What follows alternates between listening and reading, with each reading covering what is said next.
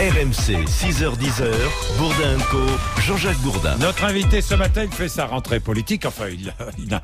Parce que les hommes politiques, Jean-Luc Mélenchon, notre invité, bonjour. Oui, bonjour. Euh, les hommes politiques ont, ont beaucoup voyagé cet été. Hein. Présidentiel oblige, vous êtes tous partis euh, en villégiature, enfin villégiature laborieuse, si je puis dire, un peu partout en France pour rencontrer les Français. Ah, mais euh, moi je sais pas ce que font les autres. Les Français, je les rencontre euh, continuellement. Puis d'ailleurs, je sais pas, les Français et moi, c'est tout du pareil au même. Hein. Oui.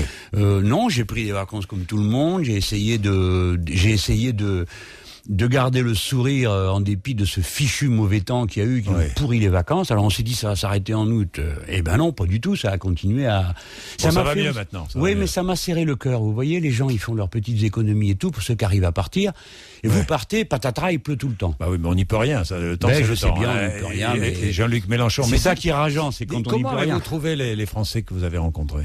Franchement. Alors euh, les gens sont euh, les gens sont apeurés, euh, partagés entre résignation et indignation. Hein, vous voyez, on ne sait pas Ouais. où, où va tomber le, le curseur, mais il y a beaucoup de il y a beaucoup de craintes. Tout le monde a peur pour son emploi, pour celui de ses enfants, pour ceci, pour cela. Bon, c'est pas c'est pas un pays heureux, c'est pas un pays euh, euh, qui regarde l'avenir avec sérénité, alors que bon sang, on est si fort, on est le pays est si riche, on a tellement de possibilités. Moi, ça me ça me ça me ça me fend le cœur de voir ça. Je, et j'aimerais bien qu'on on change la donne pour passer à autre chose. C'est du gâchis? C'est du gâchis? Ouais.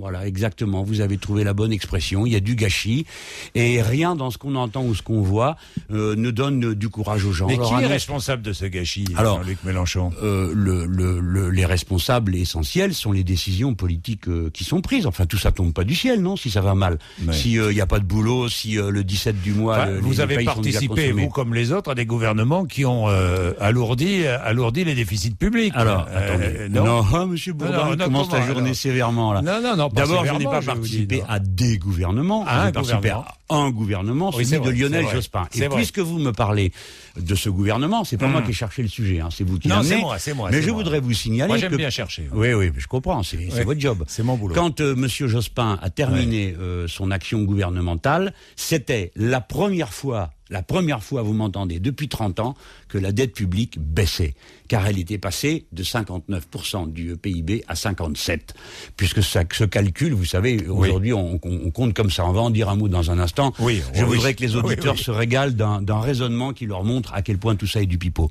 Bon, on est à 85%, euh, 87% aujourd'hui hein, Oui. du PIB. Oui. Aujourd'hui, c'est lourd. Oui, alors déjà, on va commencer. Attendez, Oui. si vous trouvez que c'est lourd, Monsieur Bourdin, il faut déjà dire à cause de qui? À cause de qui? C'est Selon sûr- vous? sûrement pas de moi, Non, ni, bah, ni- des gouvernements de gauche. Bah. Ouais. C'est Monsieur Balladur qui a creusé la dette de 20 points et Monsieur Sarkozy l'a recreusé de 20 points. Oui, mais Alors, M. comme Sarkozy va vous dire, il y a eu une, une crise qui est passée par là, Oui, oui, bah, en ça n'a- 2008. c'était- Oui, oui, ben ça n'a rien à voir parce que lui, il a fait pire que la crise. Il a appauvri volontairement l'État en faisant deux choses. Premièrement, en baissant les recettes des impôts sur les plus riches. Deuxièmement, en multipliant les facilités de toutes sortes euh, pour les grandes entreprises. Parce que au lieu d'aller faire des numéros pour dire qu'il faut harmoniser la fiscalité des entreprises françaises avec celle des entreprises allemandes, qui est la grande trouvaille euh, de, de Nicolas Sarkozy, ce qui revient Et à dire d'Angela Merkel? Oui, non, mais d'Angela Merkel, elle fait ce qu'elle veut, elle est allemande et c'est en Allemagne. En Allemagne, ils ont appauvri le 20% de la population active du pays. Bonjour la, bo- la- la politique intelligente. Mais je termine. Il a donc décidé, ça revient à dire que nous allons aligner le taux français sur le taux allemand de taxation des entreprises. Donc on va descendre à 15%. C'est encore une exonération pour les grandes entreprises. Mais au lieu de faire ça, on ferait mieux de dire, c'est pas normal qu'en France, les très grandes entreprises Oui. payent 3, 4, 5, 6 fois moins d'impôts que les petites entreprises. Elles, pourraient, elles devraient payer plus que les petites entreprises, c'est le contraire Oui. qui se passe. Alors, Monsieur Bourdin, il faut jamais perdre de vue, quand on parle d'impôts, que la société totale n'a pas payé un euro d'impôts. Et Oui. que les banques, sur lesquelles nous sommes tous les jours en train de répandre des cadeaux, des faveurs que nous devons, paraît-il, rassurer, ont fait 21 milliards de bénéfices l'année dernière et qu'on ne leur prend quasiment rien. Alors, maintenant, venons au poids de la dette, puisque ça a l'air de vous Non, non, non, mais je voudrais euh, juste m'attarder Oui. quelques instants sur les annonces faites par Nicolas Sarkozy et Je vous Angela. Merkel euh, euh, mardi en, en fin d'après-midi. Euh, Il y a quand même des décisions qui me paraissent euh, intéressantes, enfin qui me paraissent. Oui. J'attends de voir. Mais c'est votre job de faire semblant. Non, non, oui. Enfin, j'attends de voir le concret, moi. Ce Oui. qui m'intéresse, c'est le concret. Euh, harmonisation de euh, euh, du droit de l'impôt sur les sociétés en Europe. C'est bien ça. Mais Monsieur Vous Bourdin, me dites non. Mais- Pourquoi non mais écoutez-moi, pas pour, ça- pour les PME, c'est bien. Attendez. Ça fait baisser l'impôt des PME sur les sociétés que paient les, les entreprises sur Bon. les sociétés. Alors écoutez, Monsieur Bourdin, là vous vous prenez les pieds dans le tapis. Oui. La décision entre Sarkozy et Merkel, ça n'est pas de baisser, d'aligner toute les, la fiscalité des entreprises en Europe, parce que ça, Monsieur Bourdin, c'est interdit par le traité de Lisbonne que Madame Merkel et Monsieur Sarkozy défendent. Bon, ce qu'ils ont décidé, c'est d'harmoniser Oui. les impôts sur les entreprises entre la France et, Et l'Allemagne. oui. mais figurez-vous ça, non Figurez-vous qu'il y a le reste du monde. Monsieur Bourdin, s'il s'agit de baisser une nouvelle fois les impôts que payent les grandes entreprises de ce pays, alors je dis non, ce n'est pas une bonne idée. La richesse qui est produite doit évidemment rémunérer le travail et pour une part raisonnable le capital. Mais pour les PME, c'est bien.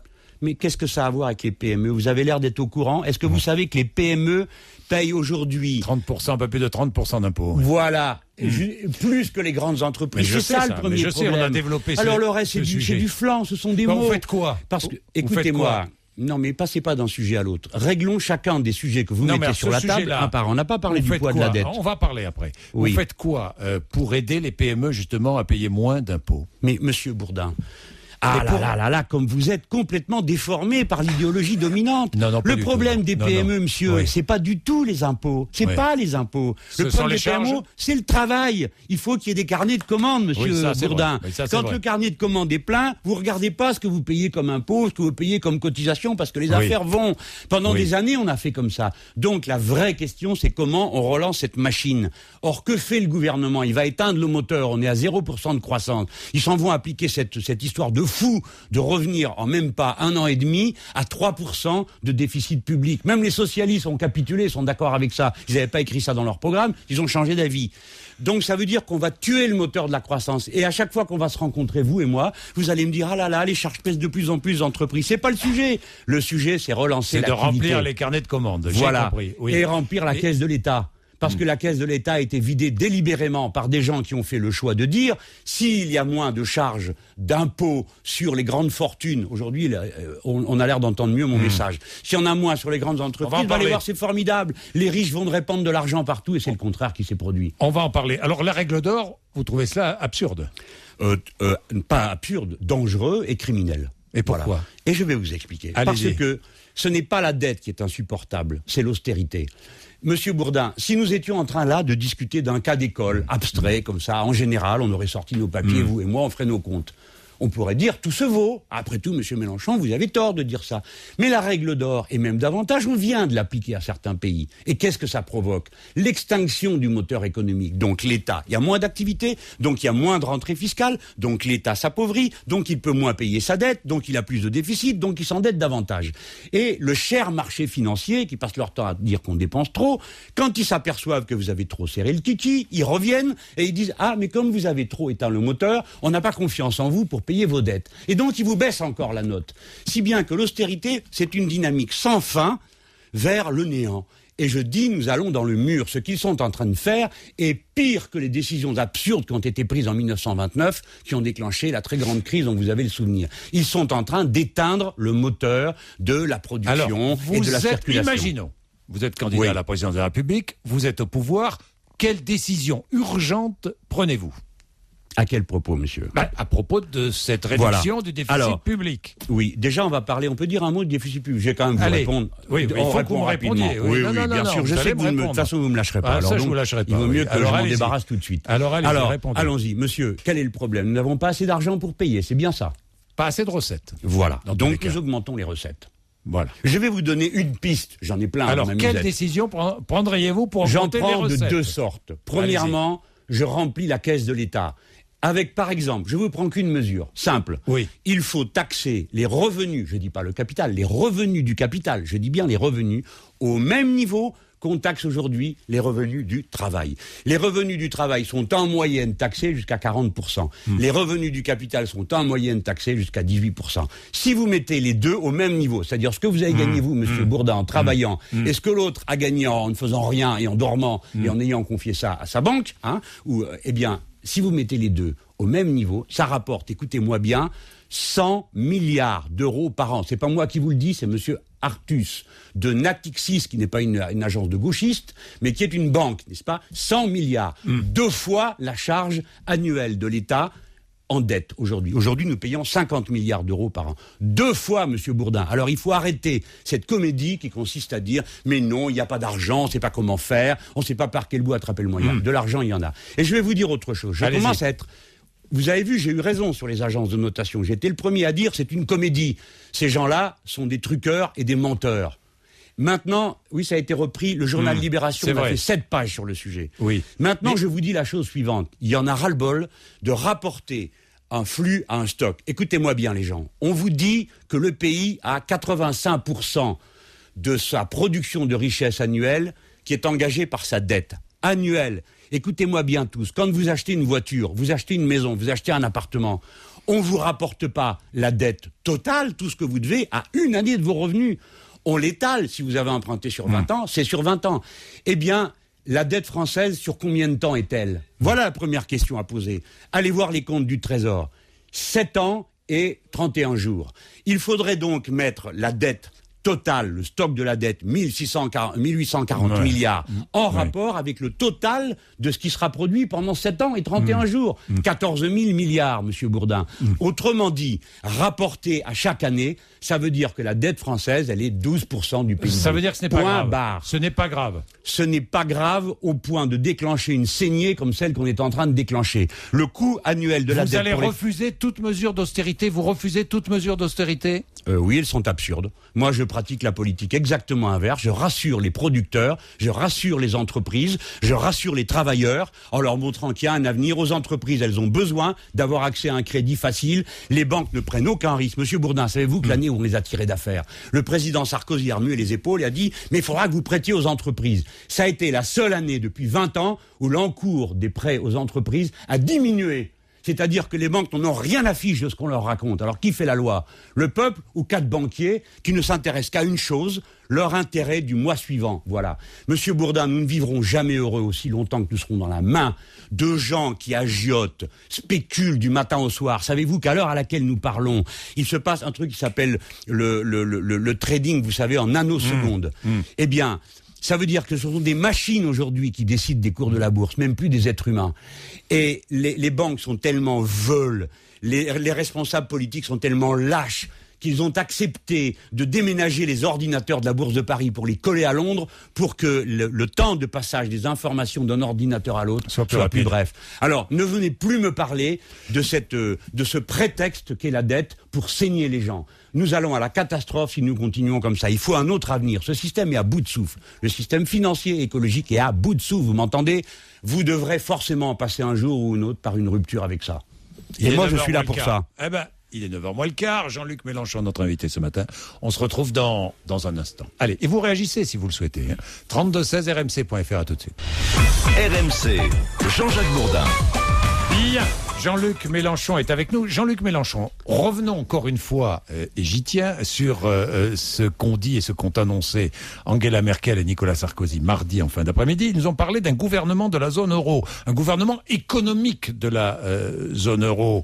Bonne idée ou pas?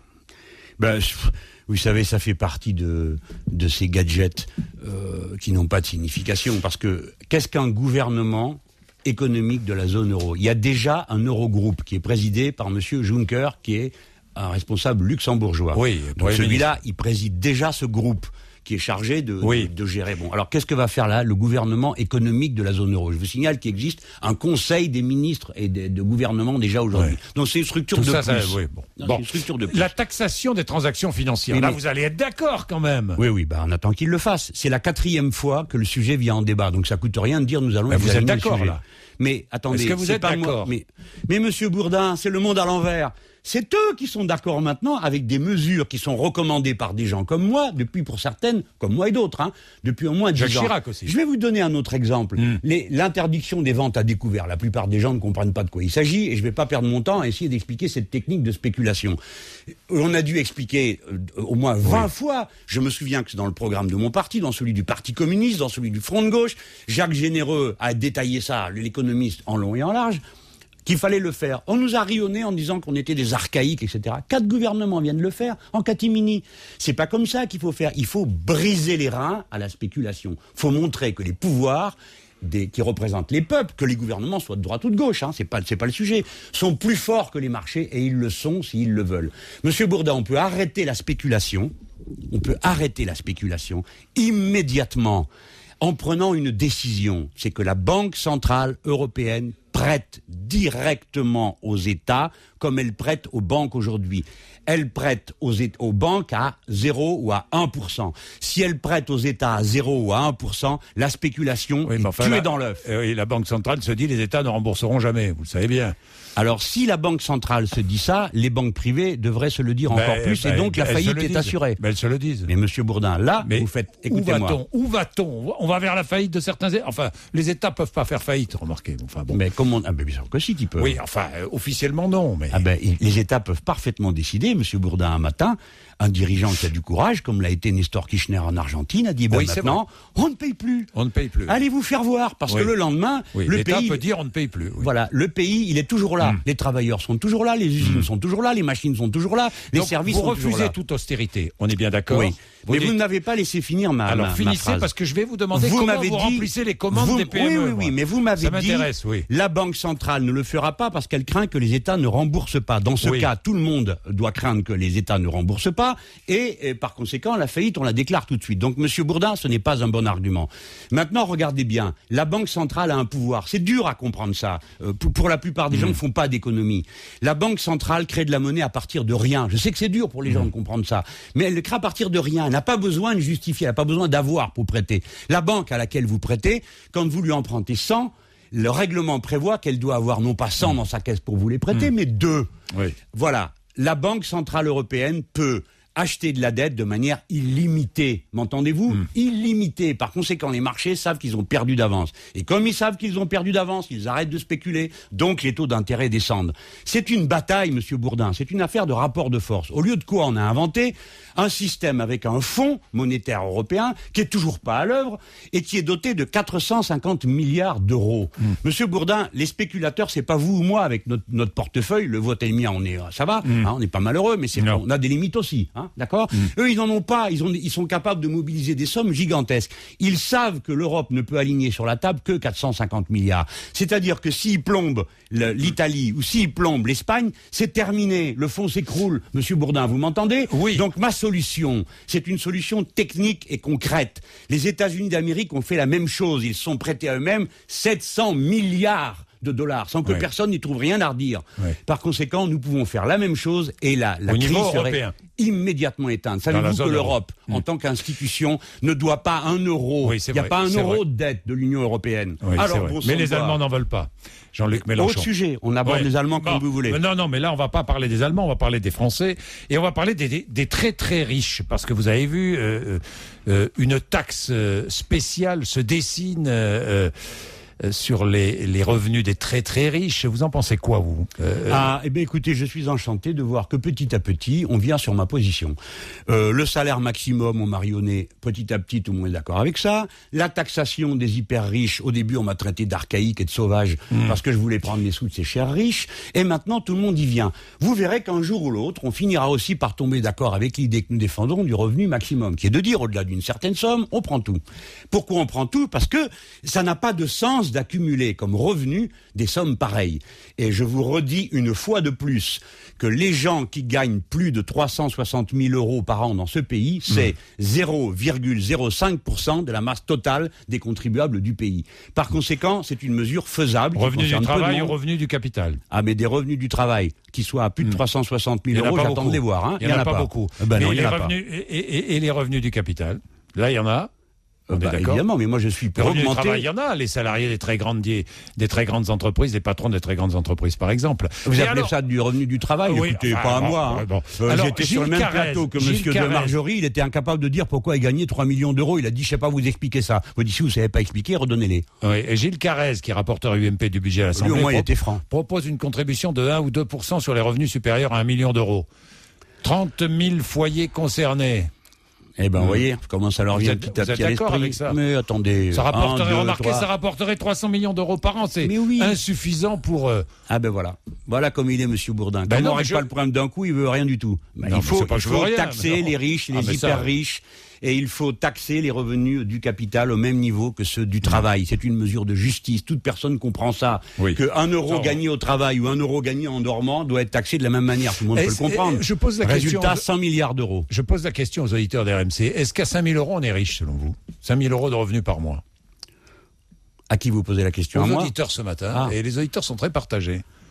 Eh ben, moi, je peux vous donner ma réponse. Euh, je, je, comme député européen, euh, j'ai une indemnité de 6 000 euros. hein. Oui. Et je considère que c'est beaucoup d'argent. C'est pas moi qui ai fixé Oui. le prix. Hein. Quand Oui. je suis arrivé, c'était Bah déjà comme ça. Euh, j'ai pu toute ma vie, euh, avec ces indemnités que j'ai eues au fil de ma vie. mais vous cumulez, vous, Jean-Luc non, Mélenchon avec quoi? Ben, je ne sais pas, non. Avec rien. Vous n'êtes ri- que Rien. Non, il y a des gens qui ont répondu le bruit. J'étais à la fois sénateur, député, oui, rien. justement, c'est bien de remettre Je suis député européen, point barre. Eh ben, je vais vous dire, c'est beaucoup d'argent, 6 000 euros.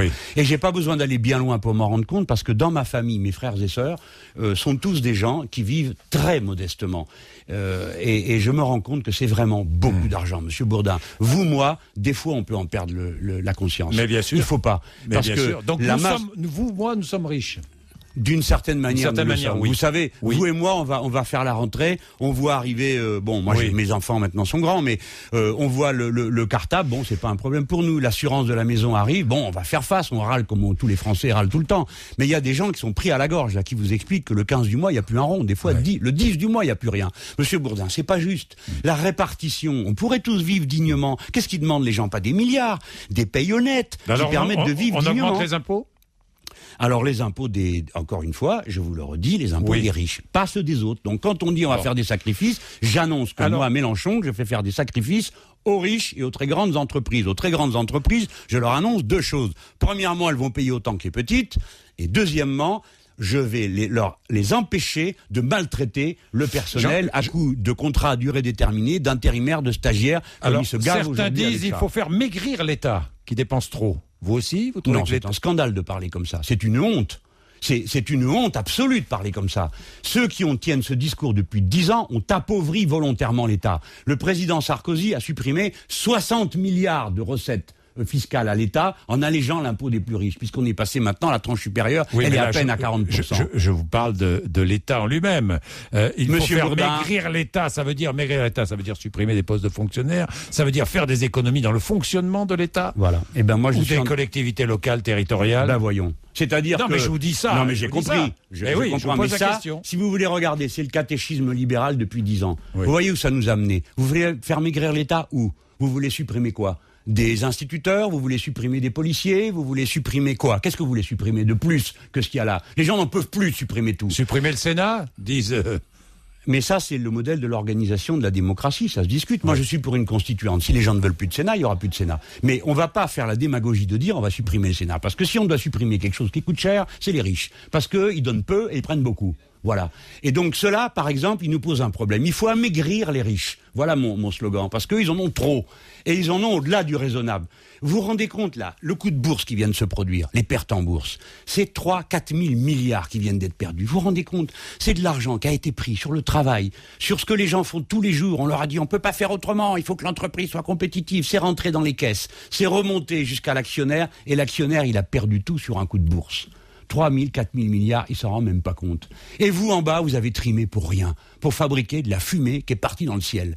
Eh bien, moi, je dis ce monde fou, il faut arrêter.